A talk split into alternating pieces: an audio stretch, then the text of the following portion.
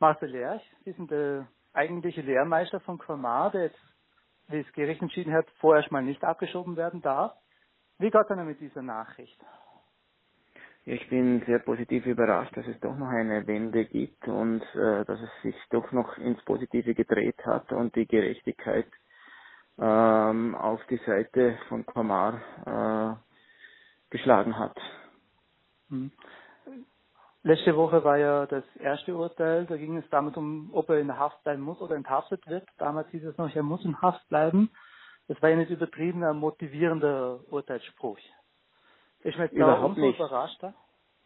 Ja, absolut. Also ich habe eigentlich nicht mehr mit der Enthaftung gerechnet, beziehungsweise mit einer Wende. Ich dachte, die Behörden spielen jetzt auf Zeit und äh, warten den Flug ab und am Samstag und dann ist er weg und wenn er weg ist, dann ist das erledigt, dann können sie den Akt schließen. Aber man sieht jetzt schon, dass sie dass beim BFA nicht alles in Ordnung ist, wie dort gearbeitet wird anscheinend. Und äh, sie erleitet es mir jetzt um meinen zweiten Lehrling in Shiraz. Ich werde mir da diesen Beschluss auch nochmal durch die Rechtsanwaltskanzlei genau prüfen lassen. Hm. Sie sp spielen gerade darauf an, Sie haben ja zwei Lehrlinge, die von dieser aktuellen Rechtssituation betroffen sind. Ähm, wie geht es jetzt für Sie weiter? Also eben, Sie sagen, der zweite Bescheid wird geprüft. Welche Schritte werden noch getätigt? Was steht an?